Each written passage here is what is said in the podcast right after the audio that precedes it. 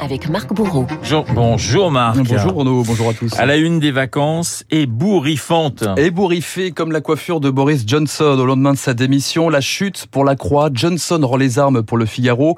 Fin de partie dans le Parisien, Libération est en forme, Renaud, et parle de Big Bang. Ce qui s'est joué hier, pour suivre les échos, c'est la capitulation du père spirituel du Brexit, qui se voyait encore il y a dix jours régner jusqu'en 2030.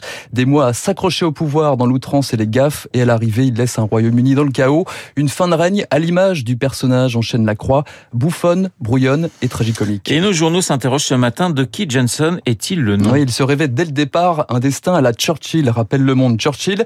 Son héros avec des drames, des sacrifices, mais aussi d'éclatantes victoires. Bojo lui a même consacré un livre, rappelle Jean-Dominique Mercher dans l'opinion, un best-seller d'ailleurs, dont le sous-titre en dit long sur sa propre vision du pouvoir. Comment un seul homme a fait l'histoire. Un seul homme, un sauveur suprême, ça nous rappelle plutôt Donald Trump, poursuit l'éditorialiste. Il n'y a qu'à voir sa manière d'entretenir le flou sur les règles et la vérité.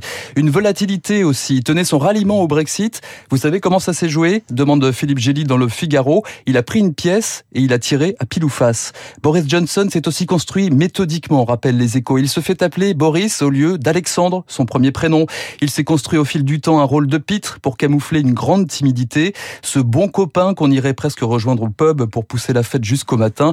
Bojo avait un talent certain pour électriser les foules, pour unir le nord et le sud de l'Angleterre, mais son profil de clown, de prestidigitateur a laissé les Anglais et l'a transformé en empereur romain. Boris Johnson, César ou Churchill, plutôt Rasputin, tranche Ingrid Feuerstein dans les échos.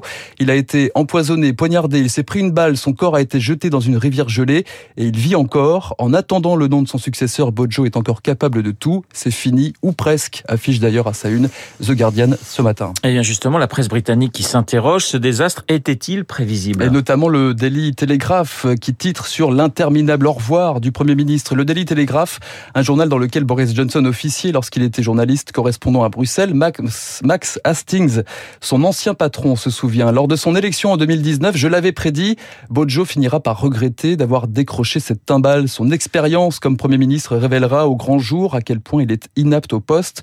Oui, Boris Johnson est un artiste brillant, souligne Max Hastings aujourd'hui, mais il ne se soucie que de son destin et de sa satisfaction personnelle. En un mot, conclut-il, Boris a tué Johnson? En France aussi, l'été sera chaud. Ouais, double page dans le Parisien sur le début des grandes manœuvres après le discours de politique générale. D'abord, ce duel à fleuret moucheté à la commission des finances entre son président, l'insoumis Éric Coquerel, et le ministre de l'économie, Bruno Le Maire. Baptême du feu euh, très polissé au final. Cordial poignée de main, le député cravaté, précise Julien Dufay, souhaite la bienvenue au ministre, lequel lui retourne ses félicitations. Quelques divergences sur un blocage des prix euh, du carburant, quelques terrains d'entente aussi pour augmenter les salaires, des petits pas, mais pas de buzz, le tout conclu par ces mots de Bruno Le Maire.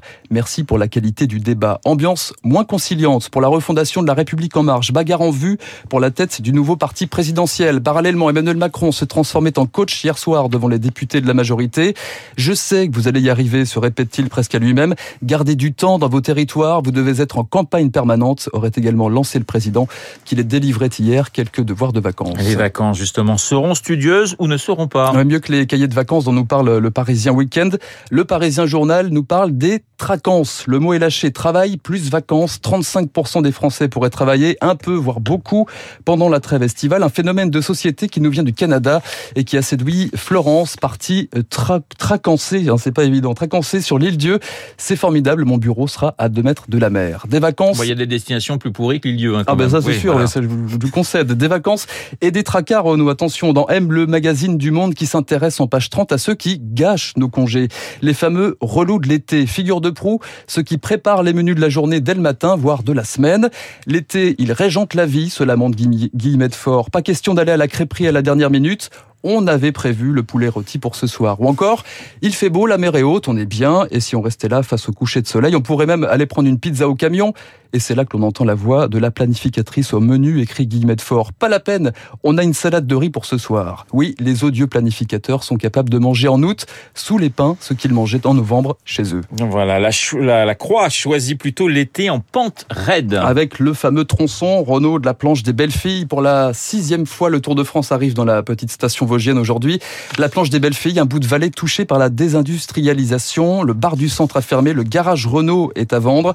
L'hôtel des Roches n'est plus un hôtel. Mais depuis six ans, la vallée ressuscite grâce à la grande boucle. L'été amène désormais son cortège de cyclistes amateurs. Adrien, le propriétaire de l'unique restaurant, se frotte les mains. Les grimpeurs représentent un quart de son chiffre d'affaires annuel. La plupart ont d'ailleurs un accent belge ou néerlandais. Adrien tient également un vrai restaurant à 30 km de la planche. Changement d'ambiance. Là, par contre, les cyclistes, je n'en veux pas. Ça mange des pâtes, ça ne réserve pas et ça met son vélo n'importe où. Adrien, qui verra sans doute passer aujourd'hui la vedette française du moment, Thibaut Pinot, portrait d'un anti-héros dans le journal Le Monde ce matin. Le troisième du tour en 2014 est en panne de victoire. Pas une seule victoire depuis 1007 jours. Mais, mais à chaque village étape, c'est le numéro un de l'applaudimètre, écrit Alexandre Pedro. Le frère de Thibaut Pinot raconte, même quand il fait ses courses, les clients passent leur temps à regarder ce qu'il a dans son chariot. Le phénomène Thibaut Pinot, ce n'est pas celui de, de Bernard Hinault, plutôt celui de Poulidor, le vaillant malheureux, comme lorsqu'il abandonne en 2019 en larmes, tenu à bout de bras par un coéquipier. On voyait presque Platini tenant la main de Baptiston lors de France-Allemagne 82, poursuit le journaliste. Eh. Et oui. Ah, oui parce que ça fait 40 ans jour pour jour. Et c'est douloureux. C'est toujours douloureux. Voilà, Thibaut Pinot ne triche pas, ne fait pas semblant de cacher ses émotions. C'est très humain et ça, ça plaît. Pinot, c'est un homme un peu dépassé par sa célébrité, nous dit le monde. Quand il ne pédale pas, il taquine le brochet dans son étang et bichonne ses chèvres. L'une d'entre elles a même un compte Instagram. Alexandre Pedro conclut. On est obligé d'aimer un garçon capable d'écrire un jour. Je crois que j'aime bien la psychologie de la chèvre. Le tour, ses héros et ses perdants. Personne d'autre ne l'a aussi bien écrit qu'Antoine Blondin, l'écrivain journaliste à l'honneur en page 104 du Point cette semaine.